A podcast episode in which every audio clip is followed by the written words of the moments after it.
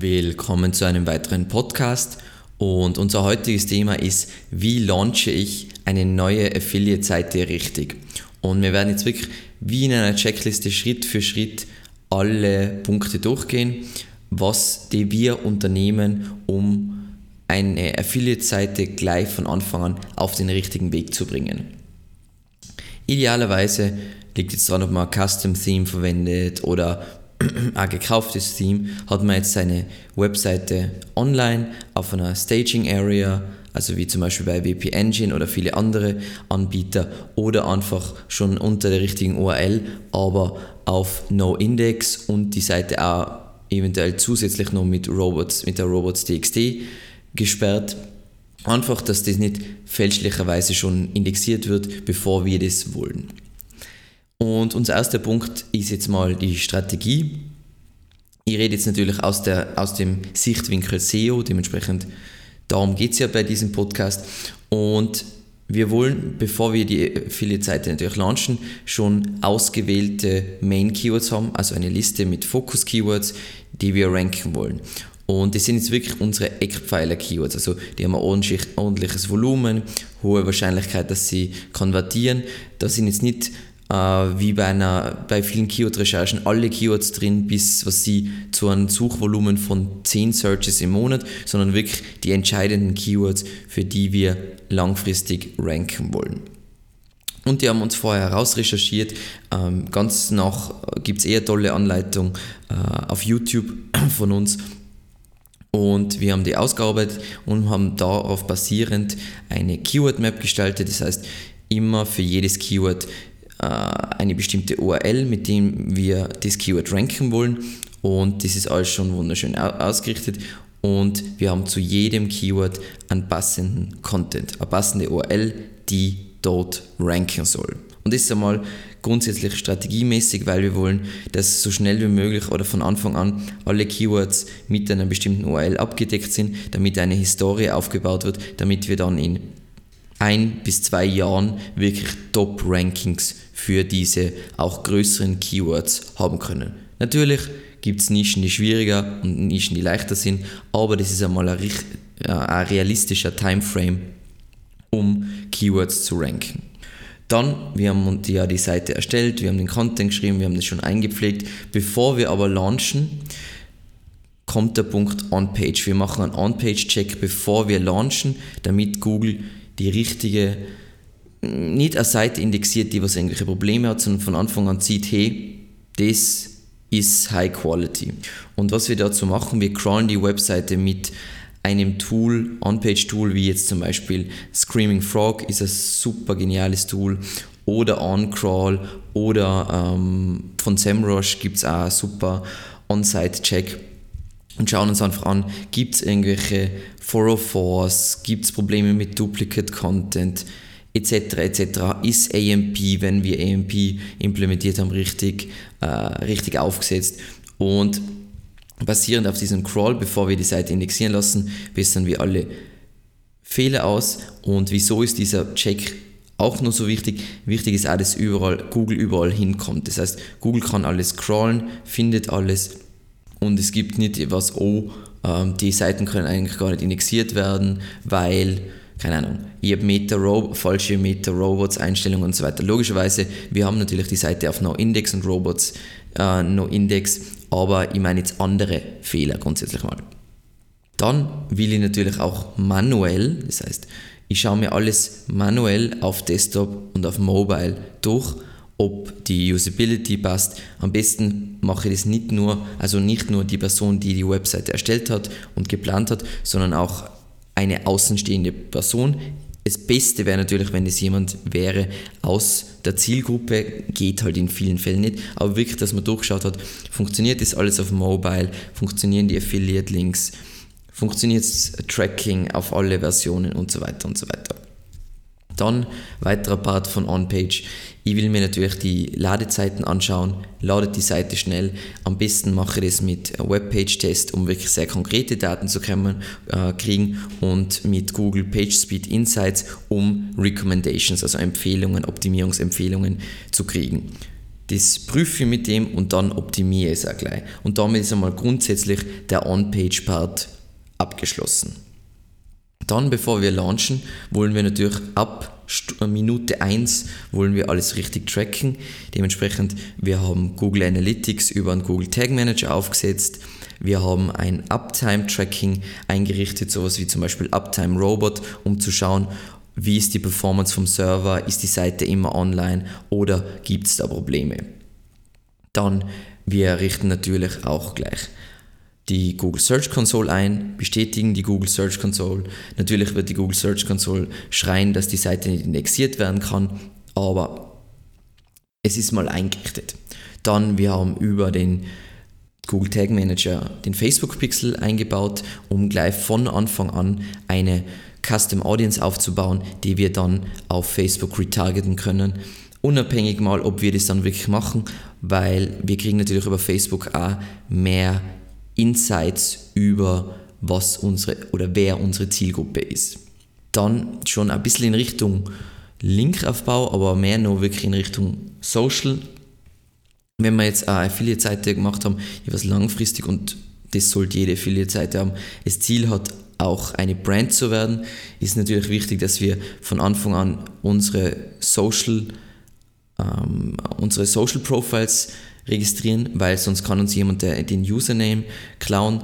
Ähm, wir machen das zum Beispiel über sowas wie Noam, holen wir uns für unsere Brandname alle Profile, wenn es sinnvoll ist, ist in der Regel sinnvoll und zumindest sollte man, wenn man es nicht machen oder dieses Geld nicht investieren will, sollte man sich zumindest einmal die wichtigsten Sachen holen. In der Regel ist es Facebook, Twitter, Google YouTube, Pinterest, Instagram, LinkedIn und Xing, dass wir da einfach unseren Username mal reserviert haben und schon mal ein Grund, sagen wir, ein Grundlagenprofil angelegt haben.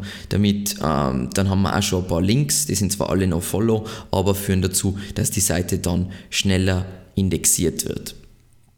Dann kommt der Punkt strukturierte Daten und Open Graph.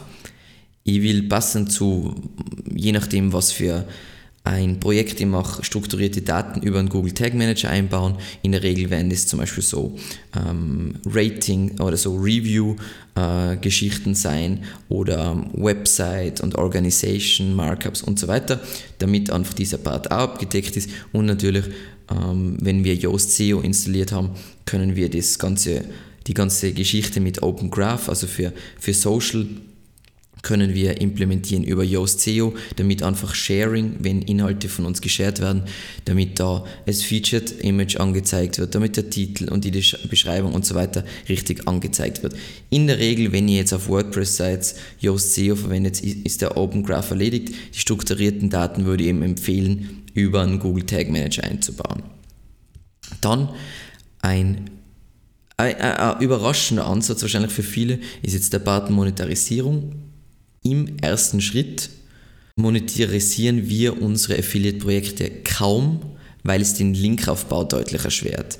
Weil ihm, es liegt natürlich daran, wie, wie gerade der finanzielle Stand ist. Natürlich, wenn ich schnellstmöglich Geld brauche, dann ist SEO generell die, der richtige Ansatz, aber dann werde ich natürlich von Anfang an aktiv die Seite monetarisieren. Aber wenn man einen Buffer hat oder einfach langfristig Projekte angeht, ist es sinnvoller, am Anfang die Seite nur spärlich zu monetarisieren und wirklich auf die, nur auf die Inhalte zu fokussieren und das ist alles voll schön schon aufbereitet und perfekt, weil dann ist es viel leichter Outreach zu machen, das heißt Links über Gastartikel zu akquirieren, weil sich die Leute denken, oh mein Gott, das ist so hammermäßig und so weiter. Wenn ich nämlich von Anfang an wirklich Affiliate-Banner einbau etc. etc. kann sein, weil viele Leute, naja, Affiliates haben einfach einen schlechten Ruf, weil die, muss man ganz ehrlich sagen, ist verständlich, die meisten Affiliate-Seiten sind Schrott, auch heute noch Schrott und alle gehen auf Low-Quality-Crap und deswegen mögen wir es ganz gerne das erste Jahr lang ist die Seite entweder gar nicht oder nur spärlich monetarisiert, damit wir einfach in dieser Zeit schnell Domain-Pop aufbauen können. Sollten wir Affiliate-Links auf der Seite haben, müssen wir natürlich die vorhandenen Affiliate-Links, bevor wir launchen, auf Funktion prüfen. Ähm, sind da die richtigen Parameter dabei? Wird das alles, funktioniert das einfach alles? Und passend zu dem will ich natürlich ein Google Analytics schon Zielvorhaben haben und Ereignisse, vor allem natürlich Affiliate Link Tracking, dass sie sehen Google Analytics, was führt zu Klicks, was führt nicht zu Klicks und so weiter. Einfach damit wir von Anfang an Daten kriegen, was funktioniert und was nicht funktioniert. Und dann ist eigentlich das Grundlegende, natürlich kann jetzt sein, dass ich irgendwas vergessen habe, aber das sind einmal die grundlegenden Schritte, die wir immer abdecken. Ähm, kommt zum Schlachtplan. Also wie starte ich ein neues Projekt, damit es schnellstmöglich rankt. Und da habe ich eh schon sehr oft darüber gesprochen, wie wir neue Projekte starten, ist mit einer extrem für viele SEOs, vor allem deutsche SEOs, schnellen Domain-Pop-Steigerung. Das heißt, ich will eigentlich in die ersten zwei Monate mein Domain-Pop von auf 60 bringen oder mehr, wenn es irgendwie geht. Das mache ich am besten über wirklich High-End Verzeichnisse, da können Webkataloge, Firmenverzeichnisse, Blogverzeichnisse dabei sein. Wirklich gute Kommentare auf relevanten Blogs, wo ich verlinkt ist, dann ist dann mein Part mit ähm, No-Follow-Links. Firmenverzeichnisse sind auch größtenteils No-Follow, aber haben wir eh schon öfter geredet, No-Follow-Links haben auch einen Wert, nämlich sie führen zu einer schnelleren äh, Indexierung und es gibt Theorien, dass sie auch Trust-Rank weitergeben. Keinen Page-Rank, aber Trust-Rank. Und natürlich ähm, über die Social Profiles, wo wir aufgebaut haben, haben wir auch schon Links. Natürlich sind diese auch wieder No-Follow, aber No-Follow ist ja nicht wertlos, sondern No-Follow hilft uns auf jeden Fall, dass die Seite schneller indexiert wird. Und ja, was ich natürlich machen kann jetzt direkt beim Launch, ist, ähm, ich gehe sofort in die Google Search Console rein und mache unter, mach unter Abruf wie durch Googlebot, reiche die Seite ein, dann kann ich es meistens erreichen, dass die Seite schneller indexiert wird wie normal. Wenn ihr die Social Profiles auch schon aktiv habt mit Link, Links, geht es aber ohnehin schnell. Dann, was ich gern vorher schon gemacht habe, ist, äh, ich habe schon eine Liste mit Kontakten für Gastartikelanfragen recherchiert, das heißt relevante Blogs und so weiter. Natürlich kann ich jetzt mit einer neuen Seite meistens nicht an riesige Portale herantreten, außer ich habe schon wirklich Kontakte und wirklich ein Netzwerk. Ansonsten sollte ich mir mal mit mittelmäßige Links begnügen, sagen wir mal, zwischen Domain Rating, 40 und Domain Rating 49 bei Ahrefs. Also das ist ja grundsätzlich ein Richtwert. Natürlich nicht, äh, in jeder Nische ist es anders, was ich zur Verfügung habe. Aber einfach damit ich sofort ab Tag 1 anfangen kann, Gastartikelfragen äh, auszusenden. Ähm, gibt auf YouTube tonnenweise Videos von mir, wo ich über Outreach schreibe, also wie man am besten Gastartikel akquiriert. Auch auf dem Evergreen Media Blog sind da weitere Informationen drüber.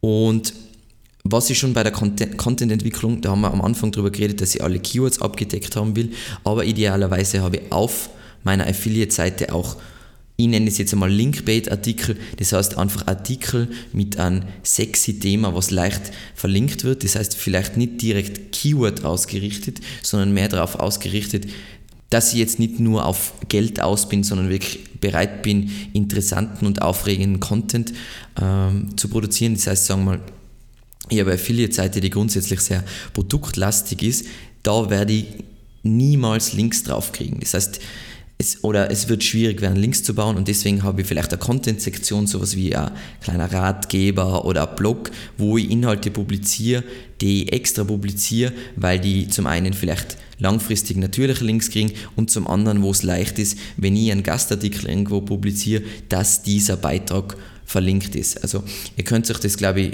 äh, relativ gut anschauen bei so Projekten von uns wie ähm, daunenfeder.com oder edlerzwirn.com, wie wir das angehen. Ja, man kann natürlich bei äh, Gastartikelanfragen immer darauf gehen, dass man Links auf die Startseite kriegt, das heißt aus der Autorenbox verlinkt ist, ähm, aber der Ansatz mit Linkbait hat sich sehr, sehr, sehr bewährt.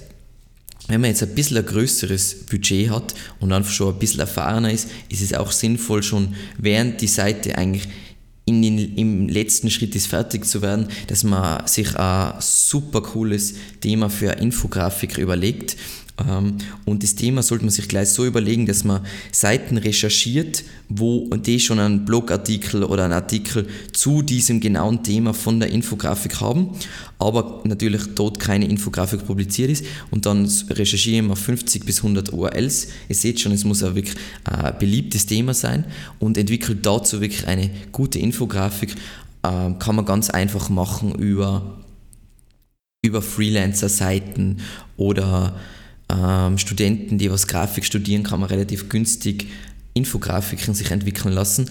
Und dann hat man gleich ähm, zu diesen hat man gleich für den Anfang wirklich ein gutes Content-Piece, was man genau an diese, was ich 50 bis 100 Seiten ähm, vorstellen kann, dass man sagt, okay, äh, ich habe da Infografik, die passt perfekt in diesen Artikel, den du hier geschrieben hast. Und ähm, ich erwarte mir davon eigentlich nur eine Quellennennung und ansonsten bin ich schon zufrieden. Das heißt, auf meiner Infografik ist logischerweise mein Logo und entweder ist die Infografik das Bild auf meine Seite verlinkt oder unten ist eine Quellennennung und es ist ein leichter Weg für ein neues Projekt, schnell Links zu generieren. Und das sind so unsere ungefähren Schritte, wie wir neue Affiliate-Seiten launchen. Also was unsere Checks vorher sind, worauf wir achten, dass gleich alles getrackt wird ähm, und so weiter und so weiter und wie wir dann wirklich in den ersten Wochen und Monaten an das herangehen, um schnell zu ranken. Wie gesagt, schnelles Ranking ist meiner Meinung nach heutzutage für gute Keywords nicht mehr möglich. Ein Projekt sollte immer so auf zwei Jahre ausgerichtet sein, dass es dann wirklich Geld generiert, aber so geht es schnellstmöglich. Also, ich hoffe, es hat euch gefallen und ich freue mich immer über Anmerkungen und einfach andere Ideen und vielleicht auch Kritik. Und bis zum nächsten Mal. Dankeschön.